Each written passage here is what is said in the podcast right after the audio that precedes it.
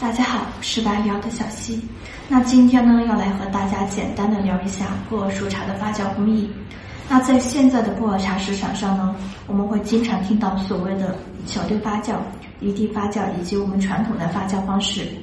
虽然说小堆发酵的工艺近几年已经很成熟了，但是呢，我们发现，那这些年在茶界已经形成了一种顽固的共识：熟茶还是要大堆发酵的好，毕竟是传统经典的发酵工艺。而小堆发酵呢，则被大家视为是茶商营销点噱头，那白白浪费了好的原料，发酵出来的茶未必比得上传统大堆发酵的茶。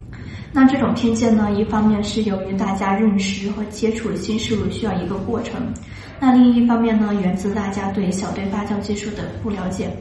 那什么是传统的大堆发酵呢？传统的熟茶发酵技术呢，是从一九七三年开始试制，那历经两年，直到一九七五年，普洱熟茶的人工渥堆发酵工艺才研制成功。那普洱熟茶的工艺呢，基本定型，实现了量产，并且呢，延续到了今天。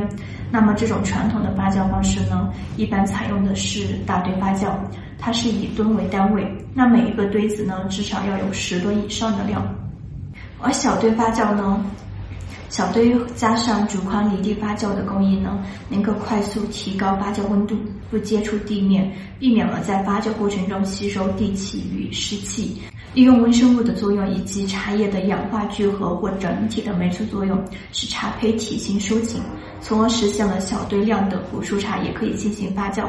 那么现在随着消费的升级，人们越来越追求精致的东西，那近几年来也开始有了我们现在所知道的古树熟茶。名山熟茶，而现在好的原料价格越来越高，尤其是名山古树茶，那价格高，而且数量有限，那很难采用传统的大堆发酵方式，往往只能几百公斤起堆，那这显然只适合用小堆发酵技术来完成。所以呢，小堆发酵更具有优势，一是成本低，二是比较方便，三是呢可以喝到真正的古树熟茶。那在某种程度上可以说，大堆熟茶是工业化大生产的产物，适合大众饮品以及原料成本不是很高的熟茶产品。而小堆发酵呢，是专为精品熟茶而生。好了，本期视频就到这里了，关注我，交一个懂茶的朋友，我们下期视频再见，拜拜。